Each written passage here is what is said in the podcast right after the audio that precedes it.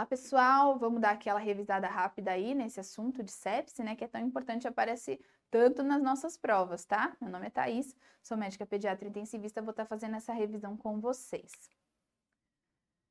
O que, que a gente tem para falar de sepse? Em primeiro lugar, lembrar como é que a gente faz o diagnóstico. Na pediatria, ainda é aquela definição antiga que começa com síndrome da resposta inflamatória sistêmica, em que a gente precisa ter dois de quatro critérios, sejam eles aumento da frequência cardíaca, aumento da frequência respiratória, alteração da temperatura, né, pode ser hipotermia ou hipertermia, e alteração de leucograma, que pode ser leucocitose, leucopenia ou um desvio à esquerda, tá bom?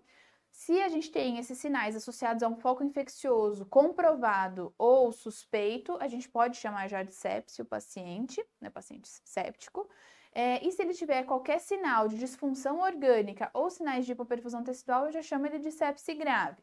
Para chamar de choque séptico, eu preciso ter também hipotensão, tá bom? Que na pediatria é um sinal bastante tardio. A gente precisa lembrar que a sepse é muito importante porque a taxa de morbi e mortalidade é muito elevada até os dias de hoje e depende muito do nosso reconhecimento precoce, o tratamento adequado e o desfecho que o paciente vai ter, tá bom?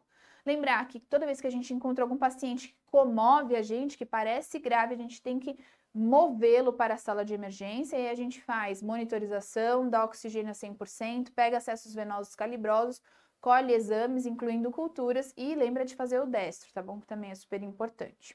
O que, que a gente precisa fazer na primeira hora do atendimento desse paciente? Primeiro lugar, expandi-lo, fazer volume. A gente começa normalmente com 20 por quilo em 10 a 15 minutos, né?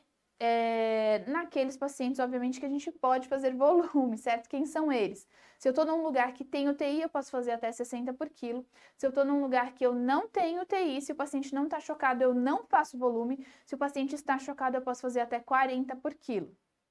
É, monitorizando sempre, claro, sinais de sobrecarga hídrica. Não respondeu bem com o volume, vou entrar com droga vasoativa. Não respondeu bem, ou seja, precisa aumentar muito a droga vasoativa ou associar drogas, aí eu vou fazer é, a dose de ataque do corticoide, depois deixar ele de manutenção, né? A droga vasoativa que a gente usa de preferência no choque frio é a adrenalina e no choque quente é a noradrenalina.